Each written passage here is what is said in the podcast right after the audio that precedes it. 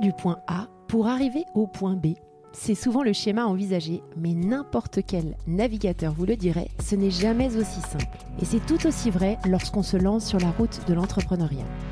Les traversées sont souvent rythmées par des escales. Des escales qui, contrairement à ce que l'on pense, ne sont pas que des moments de mise en pause. Ce sont des temps de ressourcement durant lesquels un partenaire de confiance est utile pour garder le cap. Je suis Solène Niederkorn, experte en finance et innovation, et vous écoutez Escale, aventure d'entrepreneur, le podcast entreprise de Banque Populaire. Dans ce podcast, je donne la parole à des entrepreneurs qui reviennent sur des moments clés de leur entreprise. Rachat, internationalisation, transmission, accélération ou encore cession. Et vous vous en doutez, dans ces moments-là, pour arriver à destination, la trajectoire est bien plus complexe qu'une ligne droite entre deux points. Au programme, récit d'audace, de persévérance et de collaboration avec la banque et ses chargés d'affaires. Je vous embarque avec moi sans plus tarder pour partir à la découverte des grands moments de la vie d'entrepreneur. Très bonne écoute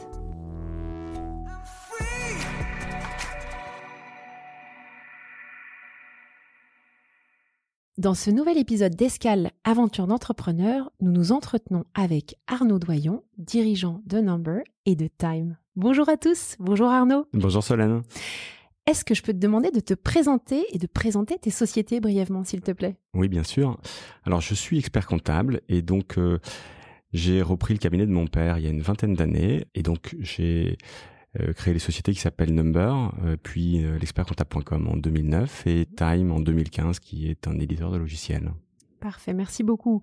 Alors, comme tu disais, tu as repris en 2003 le cabinet de ton père, qui était, si je mes souvenirs sont bons, de, enfin, qui avait un chiffre d'affaires de 600 000 euros. Aujourd'hui, c'est un chiffre d'affaires de 50 millions d'euros. Donc euh, c'est extraordinaire euh, comme euh, comme développement. c'est une histoire de croissance. Tu vas nous parler beaucoup de croissance aujourd'hui, de croissance externe, mais ici aussi de croissance organique. Est-ce que tu peux nous, nous remettre un petit peu dans cette époque-là, à cette époque-là où tu as rejoint ton papa, et nous expliquer comment était le cabinet, nous le décrire, nous expliquer ce qu'était le cabinet de ton père au moment où tu l'as repris? Oui, bien sûr. Écoute, c'était un cabinet traditionnel. Oui une dizaine de salariés dans deux appartements euh, dans la banlieue d'Épinal que mon père avait lui-même racheté en 74. Il y avait deux salariés à l'époque, donc il l'avait euh, il l'avait développé pendant une, trentaine d'années. Voilà un petit cabinet de province euh, d'expertise comptable qui fonctionnait bien avec des clients heureux. Et alors tu as repris les rênes comme ça, ça s'est fait du jour au lendemain? Alors pas tout à fait parce que je suis moi je suis ingénieur de formation mmh donc je bossais chez Peugeot à l'époque et en fait, mes parents tenaient ce cabinet et ma mère est tombée malade. D'accord. Et donc j'ai pris euh, une année de congé sabbatique pour euh, leur donner un coup de main. Et à l'époque, l'ambition c'était de, de, vendre le cabinet en fait. C'était c'était ce que mon père voulait faire et moi de retourner ensuite euh, dans, dans mon job d'ingénieur. J'étais chez Peugeot à l'époque. Et tu faisais pas du tout d'expertise comptable Et je faisais pas du tout d'expertise comptable. Non, non, non. Euh, mais mes parents étaient donc tous les deux dans la compta. Ma sœur faisait de la compta. Et donc en parallèle de mes études d'ingénieur, j'avais euh, passé des, UV de compta. Donc j'étais pas complètement à la ramasse, un peu quand même. et donc voilà, j'ai dû repasser mes diplômes pour pour être euh, expert comptable. Parce que pour reprendre le cabinet de mon père ensuite quand quand je me suis dit tiens c'est c'est sympa c'est intéressant comme métier. Et donc je me suis dit je vais essayer de reprendre le cabinet de mon père. Ouais. et donc je devais passer le diplôme d'expert comptable. Donc j'ai euh, repassé toutes les UV celles que j'avais pas pour être expert comptable stagiaire le stage trois ans euh, le diplôme d'expertise comptable. Et donc j'ai été diplômé d'expertise comptable en 2006 et c'est seulement à ce moment-là que j'ai pu racheter le cabinet de mon père D'accord. Et est-ce que tu avais des ambitions donc en 2006 pour euh, ce cabinet? Est-ce que tu, tu, envisageais une croissance comme celle que tu as connue après euh, dans les années qui ont suivi? Alors en fait, donc je viens de l'industrie automobile où euh, le, le, sujet, le mot clé, c'est la taille critique. Il faut mhm. toujours être suffisamment gros pour survivre. Et donc ce cabinet qui avait qui avait une histoire qui commençait à avoir un certain nombre d'années maintenant, qui avait qui était passé près du précipice donc en 2000 2001 2002, bah, survivre c'était pas c'était pas évident, c'était pas une évidence. Et donc, pour survivre, j'avais en tête qu'il fallait faire la croissance pour être suffisamment gros, pour atteindre cette fameuse taille critique. Jusqu'où fallait-il aller euh, Ça, je, je, savais pas, mais en tout cas, euh, je me dis il faut il faut qu'on soit plus gros. On est trop petit. Euh, à 10, on est trop petit. On peut pas mettre en place un service social, un service juridique, etc. Donc, il faut qu'on grossisse. Voilà. Donc, d'où cette idée de de faire de la croissance, sans vraiment savoir jusqu'où jusqu'où ça me mènerait. Ça, c'était le premier chantier que tu avais envisagé quand tu, as repris ou il y en avait d'autres? Non, c'est le premier chantier. C'était vraiment un chantier de, croissance. Donc en fait, on est on est passé. Euh, à, l'époque, c'était c'était dur. Hein. C'est-à-dire que je me souviens que mon père euh, m'avait dit, euh, en prenant ce, un, bilan en photo, on faisait à l'époque c'était 4 millions de francs, 600 000 euros de chiffre d'affaires. Il m'avait dit regarde-le bien parce que nos, clients s'arrêtent, les petits commerçants, etc. On fera plus jamais des bilans comme ça. Ça va baisser en fait dans les années qui viennent. Et donc c'était c'était un vrai stress, un vrai sujet. Comment faire pour bah, déjà pour au moins maintenir le chiffre d'affaires mmh et, et, le faire croître. Donc voilà, c'était vraiment le premier sujet. Et donc on, on a fait de la croissance euh, organique. Quand je dis on, c'est avec l'équipe de, de, mon père, hein, avec euh, qui sont pratiquement tous encore là aujourd'hui. Euh, c'était ouais, les salariés étaient très jeunes à l'époque et ils sont pratiquement tous encore là. Et donc on s'est dit, il faut qu'on aille chercher des clients, ce qui nous a amené grosso modo un million d'euros de chiffre d'affaires en croissance organique. Et euh, l'enjeu d'accélérer, c'était de dire pour accélérer, il faut faire la croissance externe, ce qui nous a amené à racheter un, un, premier cabinet qui était deux fois plus gros que nous à Épinal. Donc on a racheté en 2006. D'accord. Mais alors, euh, si on peut revenir sur ce moment précis euh, où vous décidez euh, avec des équipes hein, de, de, faire de la croissance externe, finalement, quand on prend ces décisions-là, c'est quoi les enjeux et, les obstacles hein, qui se posent? Est-ce que c'est trouver les cabinets Est-ce que tu peux peut-être nous, nous donner un petit peu plus d'éléments sur, sur ces enjeux-là?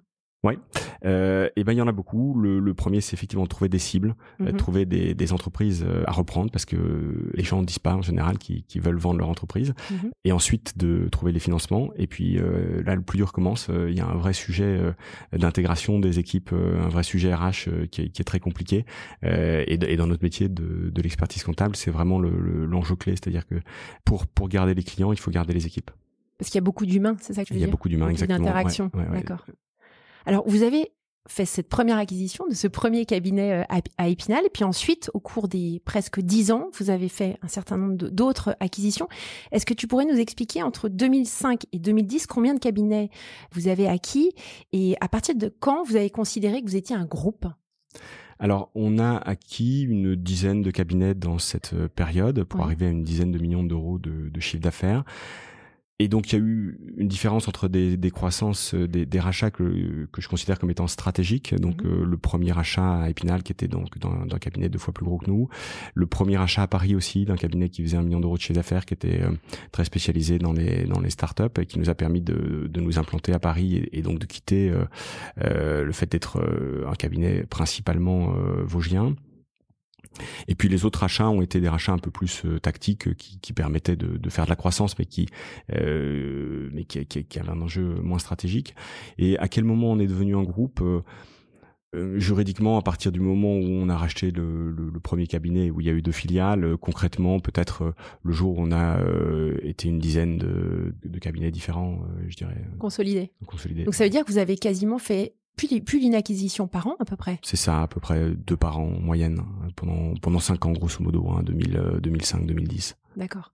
Alors pour financer euh, ces acquisitions de croissance externe, comment est-ce que ça se finance euh, concrètement? Et, et, comment est-ce que vous avez euh, choisi hein, les partenaires bancaires avec lesquels vous avez décidé de travailler?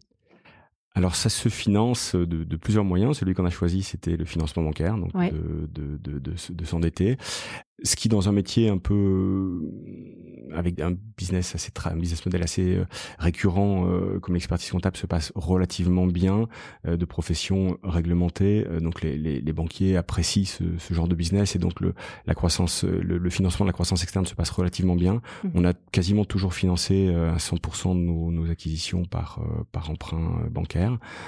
Alors bien sûr pour faire l'acquisition suivante il faut quand même prouver que la précédente s'est bien passée et que la rentabilité est au rendez-vous euh, donc il y a un vrai sujet de, d'autofinancement, enfin de, prouver qu'on a une, CAF suffisante. Et voilà, donc on a été accompagné euh, par par la Banque Populaire pour plusieurs de ces rachats, euh, qui accompagnait déjà mon père en fait avant mhm. avant les années 2000, et donc a toujours été présent à chaque fois qu'on a qu'on les a sollicités pour un emprunt. D'accord. Alors, question que je me pose, c'est peut-être un peu naïf hein, comme euh, question, je m'en excuse, mais est-ce que à chaque fois que tu, rachètes un cabinet, tu renégocies un emprunt Comment ça se passe euh, d'un point de vue euh, vraiment montage basique? Alors d'un point de vue montage, c'est tout simple. si je rachète un cabinet un million, et eh ben je fais un emprunt d'un million pour ce cabinet-là. Et, et l'autre cabinet, le cabinet suivant, par exemple 500 000, c'est un autre emprunt de 500 000 euros. Donc à chaque fois, c'est une négociation différente pour le nouvel emprunt, mais le précédent reste reste en place. D'accord. Alors en termes de questions, enfin qui, me qui me taraude depuis tout à l'heure, parce que en général, depuis justement ces, ces, dix dernières années, alors c'était peut-être moins euh, le cas à cette époque-là. Pourquoi est-ce que vous n'êtes pas allé lever des fonds auprès de, de fonds de private equity? Parce qu'on on voit quand même ça beaucoup aujourd'hui, peut-être moins à l'époque. Qu'est-ce qui t'a encouragé, toi, en tant que dirigeant, à, à partir sur euh, finalement du bootstrapping? En fait, on... là, c'était les années 2000, euh, hein, et dans les années 2000, on parlait beaucoup moins de levée de fonds. Lever des fonds pour un cabinet d'expertise comptable, ça reste quelque chose de très compliqué. On est, on est euh, une activité très réglementée. À l'époque, euh, l'actionnariat euh, devait être détenu à plus de 75% par des experts comptables diplômés, mhm. et il n'y avait pas moyen de, de sortir en bourse. Donc c'est, c'est interdit par la loi. Donc en fait, ah, ouais. donc donc c'est compliqué de, d'expliquer à un fonds que la sortie, ça sera forcément vers un autre fonds et que de toute façon, ils seront toujours minoritaires. Donc c'est ça, ça semblait pas évident de lever des fonds pour, pour un cabinet d'expertise comptable. Quelques-uns l'ont fait dans les années 2010, mmh. ça reste assez marginal. Et comme je disais tout à l'heure, finalement, les, les, les, banques prêtent assez facilement pour, pour cette activité, donc ça permettait de garder euh, la totalité du capital. Euh, ça paraissait euh, presque naturel. Mmh. Et à nouveau, euh, euh, nous, on, accompagne des clients, j'allais dire dans la vraie vie, hein, en, en, province, parce que ce, cet écosystème des, des, des startups parisiennes, dont, dans lequel je baigne un peu aussi hein, par, par mon activité de time, parfois il me donne le tournis. Euh, est-ce que c'est la vraie vie de, de lever euh, beaucoup d'argent pour ensuite euh, dépenser cet argent très vite, mhm. faire des pertes énormes et, donc dans une course en avant à des chiffres en jour, il va falloir quand même gagner de l'argent, mais quand et comment, mhm. c'est pas toujours très évident. Et là on est dans la vraie vie, il faut gagner de l'argent tout de suite. Donc quand on achète une boîte, il faut rembourser l'emprunt l'année suivante et gagner de l'argent. Et c'est comme ça que les boîtes fonctionnent depuis, j'allais dire depuis longtemps. En tout cas euh, depuis l'après-guerre, ça s'est euh, toujours passé comme ça. Et le levée de fonds, c'est quand même relativement nouveau. Et moi, ça me donne un peu le tournis en tant que vieil expert comptable. Et quand j'en parle à mon père, il comprend pas trop euh, ce, truc. Donc, moi, je me pose plutôt l'autre question pourquoi il n'y a pas plus d'emprunts de, par par dette et, pourquoi cette course à la levée de fonds? Ça, Vaste sujet, on pourrait sujet. ouais, voilà. sur le sujet. Donc je me pose la question inverse, mais parce que je suis dans l'ancien monde. ouais, non, non, mais je vois tout à fait ton point. Alors, il y avait un, point qui est très intéressant, parce que donc tu disais que les acquisitions se sont faites jusqu'en 2010. Euh, quand on fait du build-up euh, et de la croissance externe comme vous l'avez fait, euh, l'incorporation des équipes euh, qui sont rachetées est, est fondamentale hein, pour que tout se mette correctement en place. Et donc l'ADN de la société est crucial. Est-ce que tu pourrais nous décrire l'ADN de Number.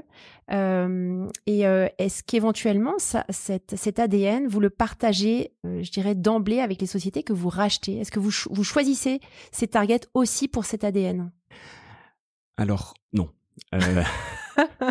Euh, mais en même temps, Number a une ADN euh, très particulière pour le coup, et, et, donc à partir de 2010, on a fait plus que de la croissance euh, organique.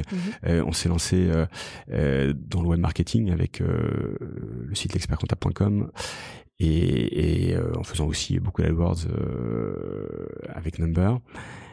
Et donc on a fait euh, beaucoup de croissance organique avec beaucoup de beaucoup de recrutement, une ADN de Number qui est assez particulière dans une entreprise dans laquelle on est une entreprise libérée entre guillemets euh, avec euh, des salariés qui sont libres depuis 2017. Donc c'était avant le Covid hein, de, de travailler d'où ils le veulent, quand ils le veulent, de prendre autant de congés qu'ils le souhaitent et même de choisir leur rémunération à, à, à, supposer que ce soit validé par un de leurs pairs, n'importe lequel. Donc c'est quand même très libre. Tu peux juste revenir, ça c'est très intéressant euh, moi, je trouve le concept vraiment très intéressant et, passionnant. Ce concept de d'entreprise libérée. Peut-être l'audience n'a peut-être pas connaissance euh, de façon détaillée de ce que c'est. Alors l'entreprise libérée, c'est un concept qui est arrivé en France, qui a été amené par euh, un prof de l'ESCP qui s'appelle Isaac Guett et qui dit c'est une entreprise dans laquelle les salariés sont libres et responsables mhm. de faire ce qu'il semble, ce qui leur semble bon pour l'entreprise et pas ce que leur chef ou des procédures vont définir. Et donc ça, me, parlait énormément. J'ai euh, moi travaillé sur euh, des approches humanistes de Gordon. Je ne sais pas si ça te parle. Euh, à l'époque pour mes enfants, et, je me suis rendu compte que ça fonctionnait de la même façon dans les entreprises. Ce côté paternaliste finalement, où le dirigeant d'une entreprise, le chef, c'est Il est bien vu quand il est sévère, quand il utilise son pouvoir. Et en fait, l'idée, c'est de dire le, le, le, patron conserve le pouvoir, mais il va tout faire pour pas l'utiliser ou l'utiliser uniquement quand, euh, enfin, vraiment quand dernier recours, quoi. Et vraiment le moins possible. Et donc, ça marche avec les enfants, ça marche dans l'éducation aussi, mhm. pas dans l'éducation nationale, mais dans l'éducation, ça marche. On a compris. et ça marche aussi euh, dans, dans l'entreprise. Et, et, donc on a fait ça, on fait ça nous depuis euh, bah, depuis 2017 chez, chez Time and Number. Et ça marche bien. Au début, euh, un certain nombre de personnes m'ont dit euh, "Mais t'es complètement fou, euh, vous cassez la figure, ça va pas marcher, ça va être n'importe quoi." Euh, bon, nous, nos, nos bénéfices euh, ont pas évolué ni positivement ni négativement depuis, mais je sens que l'entreprise est beaucoup plus forte et beaucoup plus prête à affronter euh, l'avenir. Donc, euh, donc je, je pense que c'est vraiment positif. Alors, comment tu arrives à, à justement fédérer hein, ces, ces, nouvelles, euh, ces nouveaux employés hein, qui rejoignent Number et créer une unité justement autour de ce, cette entreprise libérée Ouais, alors c'est en fait c'est pour ça qu'on on a arrêté la croissance externe aussi, je crois. C'est que notre culture est devenue tellement forte et tellement différente que c'est compliqué de racheter une entreprise dans ces conditions. Et donc, euh, c'est pour ça que je te disais euh, que ben, on faisait pas attention plus que ça à la culture de l'entreprise parce qu'elle de toute façon elle est différente de la nôtre. Mm. Et donc, il va falloir, euh, euh il, va falloir quelque part que les cultures se mixent et, ça devient compliqué de faire de la croissance externe. C'est pour ça en fait qu'on le fait plus. D'accord. Alors, quand on rachète comme ça un, certain nombre de boîtes, qu'on crée un groupe, il y a la notion forcément de holding et de filiale qui se met en place avec la complexité du cash, euh, de la gestion du cash. Alors j'aurais aimé que tu nous parles du cash pooling, qui est un système dont on entend quand même pas mal parler, mais j'aimerais peut-être que tu nous expliques ce que c'est et à quoi ça sert. Ouais, écoute, on a donc racheté un, certain nombre de boîtes et on en a aussi créé aussi un, certain nombre. À chaque fois qu'on ouvrait un cabinet dans une ville, on crée une, une société. Mhm. Donc aujourd'hui, euh, Number, c'est plus de 70 filiales, plus de 70 sociétés. Donc euh, imagine un peu que chacune de ces sociétés ait un compte bancaire différent avec un pied de compte et donc une a découvert pendant que l'autre euh, a, a, a, de l'argent. Il faut en permanence, euh, il faudrait trois personnes à temps complet pour euh, faire transiter l'argent d'une société à l'autre en passant mmh. par la société mère. Enfin bref. Et donc le cash pooling, c'est un truc magique qui fait que toutes ces sociétés ont l'équivalent d'un seul compte bancaire. C'est-à-dire que tous les jours, le compte bancaire de toutes les filles est vidé au profit de la mère et réciproquement, quand elles ont besoin d'argent, ça vient de la mère. Donc en fait, c'est comme si on avait un seul compte bancaire. C'est vraiment un truc génial et ça nous a vraiment changé la vie. Euh, parce que bah, pour deux raisons, déjà ça nous fait gagner énormément de temps et deuxièmement ça limite quand même considérablement les pieds de compte dont on a besoin. Et ça, c'est le cash pooling. Est-ce que vous, vous en aviez entendu parler? Comment est-ce que ça vous est venu cette idée-là? Alors bah c'est c'est nos amis banquiers qui nous en ont parlé. Donc, euh, on a mis en place ça à la Banque Populaire. Euh. alors, à l'époque, euh, c'était, elle s'appelait Sylvie Veil qui nous a accompagnés pendant 20 ans. Aujourd'hui, c'est Mathieu Potier qui la remplace avec brio. Mm-hmm. Et on, on, travaille avec grand plaisir avec lui, avec avec Manuel Apiras à Épinal. Franchement, c'est un bonheur de, de, tous les jours de travailler avec la Banque Populaire. et on a des interlocuteurs qui changent peu. C'est c'est vraiment très agréable. Alors comment ça se met en place d'un point de vue pratique? Alors d'un point de vue pratique, parce qu'on euh, voit, en fait, on imagine hein, les ouvertures de compte euh, pour les sociétés, c'est toujours un petit peu lourd et la gestion du cash. Donc comment est-ce qu'on passe de l'un à l'autre et, eh ben comment on incorpore les filiales les unes après les autres? Eh bien en fait, euh, j'en sais, pas grand chose. Ça veut dire que c'est simple. C'est-à-dire que de notre côté, c'est relativement simple. C'est-à-dire qu'en fait, c'est la banque qui fait tout et qui nous fait signer un, un mandat de, de, de, cash pooling et à partir de là, tout, tout se fait tout seul. J'allais dire par par miracle. Donc pour, pour, pour l'entreprise, c'est simple. Oh, ça prend le temps de commencer à discuter ça prend quelques mois. D'accord. Tout compris. Et ensuite, dès que tu crées une nouvelle filiale, c'est pour ça qu'en fait vous avez plein de filiales. Dès qu'on crée une nouvelle filiale, on l'intègre dans le cash pooling exactement. Donc on signe un nouveau euh, un nouveau contrat de cash pooling et, euh, et voilà. Il y a juste à signer un contrat. Parfait, merci. Donc merci beaucoup pour euh, ces explications sur le cash pooling. Pour terminer cet entretien, j'aimerais peut-être que tu reviennes sur les besoins de financement, de croissance, de la croissance organique, de développement de cette société euh, qui qui a énormément grandi euh, et qui a des besoins différents du day one, on va dire, et notamment en termes de, de solutions logicielles, mise en place de nouveaux processus, etc. Est-ce que tu pourrais nous décrire précisément peut-être plus, plus spécifiquement sur les besoins technologiques, ce qui est apparu comme indispensable pour vous quelques années en arrière oui, alors en fait, la, croissance, euh, il y, a, une règle qui, dit que la croissance, ça coûte de l'argent. Et, euh, et malheureusement, euh, j'ai jamais réussi à y déroger. Donc la croissance organique, ça coûte ça coûte de l'argent. Ça coûte aussi beaucoup d'argent. C'est-à-dire que la croissance externe, grosso modo, dans les comptas, c'est une année de chiffre d'affaires.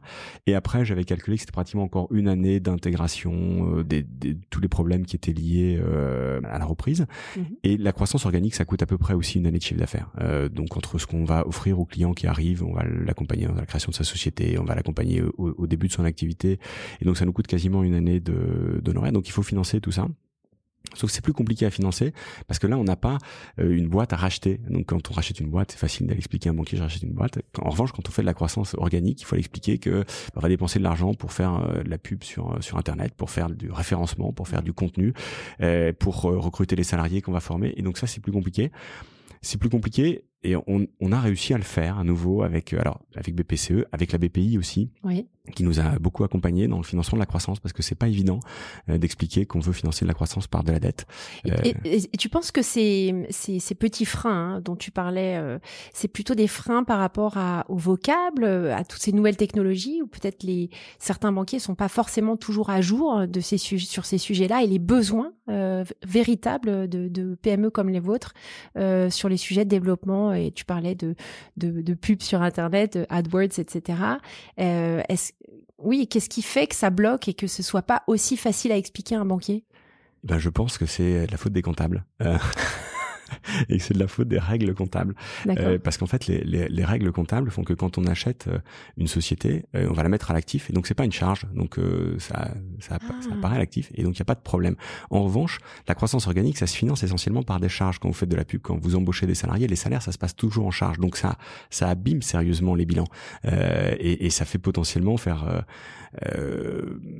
voilà, beaucoup moins de bénéfices, alors que c'est on crée euh, plutôt davantage de valeur. En revanche, comptablement, ça transparaît dans, dans le bilan d'une façon beaucoup moins euh, beaucoup moins positive. Et donc les incidences en cascade derrière sont une moins bonne note à la Banque de France et donc plus de complexité pour se financer.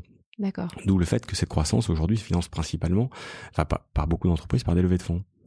Ouais ça crée plein d'autres problèmes. Alors, comment est-ce que tu montes ce dossier de financement? Comment tu apportes des gages finalement? Euh, Donc, tu parlais euh, de Banque Populaire, mais euh, ou de la BPI. Comment est-ce que vous avez finalement constitué ce dossier de financement? Alors, en fait, il faut quasiment à chaque fois euh, pouvoir prouver que si cette opération ne se passait pas comme prévu, les, les cash flows de l'entreprise existante permettraient quand même de rembourser euh, la dette. Donc en mhm. fait c'est c'est un peu ça l'équation le, quelque part. C'est l'impression que j'ai, c'est-à-dire qu'à partir du moment où, où ils voient que l'entreprise existante est rentable, même si euh, euh ça se passait pas parfaitement, on rembourserait quand même. Donc euh, c'est pour ça qu'ils nous prêtent. Mais pour préparer le L'emprunt d'après, en revanche, il faut que l'opération précédente se soit effectivement bien passée et permis de faire suffisamment de cash pour pouvoir faire l'emprunt suivant. Et alors, tu est-ce que tu pourrais peut-être revenir sur euh, les développements que vous avez fait en interne? J'aimerais que tu nous parles quand même un tout petit peu de Time, euh, puisque vous avez développé vos solutions logicielles chez Number, puis ensuite vous avez créé Time. Tu me dis si c'est incorrect, hein, c'est ça? Ouais, c'est ça. Tu pourrais nous dire exactement euh, quel type de solution vous avez mis en place? Oui, tout à fait. Euh, écoute, on a on a mis en place une solution d'abord pour euh, faire gagner du temps à nos clients et puis pour nous gagner du temps devant euh, ce besoin d'accueillir de plus en plus de clients et donc de, de, de, les accueillir au mieux. Il fallait qu'on soit le plus productif possible mmh. et donc on, on, a créé ce, ce logiciel. Les, les acteurs, les, les, éditeurs de logiciels de, du marché ne nous proposaient pas de solution qui nous satisfaisait totalement.